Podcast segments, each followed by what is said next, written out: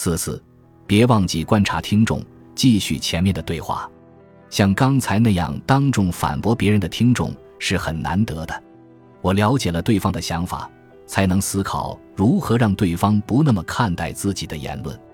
如果听众缄默不语，我也无从察觉，那么像横川先生一样误以为听众满意也是理所当然的。请问，想要注意到听众的反驳该怎么做呢？请观察对方的表情。说话时，眼睛比嘴巴传声，眼睛可以表露内心的情感，脸颊则会在细微的牵动下做出反应。如果你忽略这些，就会只顾着说自己准备好的话，而看不见对方。听众在察觉到讲者不关注自己的时候，即便看起来仍然是在专心听，但其实是假装的，心里对谈话内容完全没有共鸣。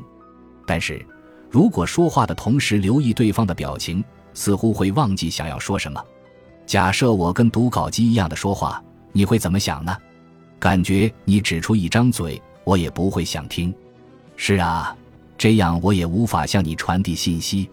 而且听众会无意识的推测，这个人说的话是真心的吗？站在讲者的立场，我们通常会忘记这一点。总之，说话时要观察听众，否则即使一心想表达出脑中的想法，那也只是将之灌输给对方，无法传递到对方心里。由于无法触碰对方的心，对方也不会有所触动。在一对一的谈话中，确实是这样的。不过，在群众面前谈话也一样吗？一样，将全场人员视为一个整体，观察这个整体，也能留意位置较远的人。面对群众发言时，虽然会不自觉地想让所有人听自己说话，但是这种希望所有人听自己说话的想法，其实是独断专行、我行我素。没有人想听这种人说话吧？只有听众自己能决定要不要听你说话。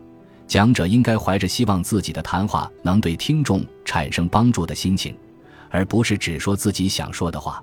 自此以后，无论是自我介绍、一对一谈话，还是在群众面前说话，我开始观察听众的反应。过去，我认为如果留意听众的反应，就会忘记自己要说什么。但是，我现在非但没有忘记，反而还可以从听众的表情中推测他们的理解程度，配合听众展开演讲。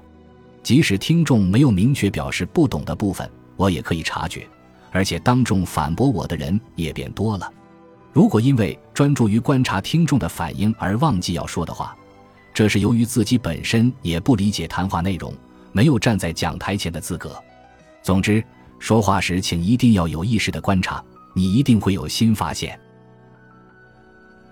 本集播放完毕，感谢您的收听，喜欢请订阅加关注。主页有更多精彩内容。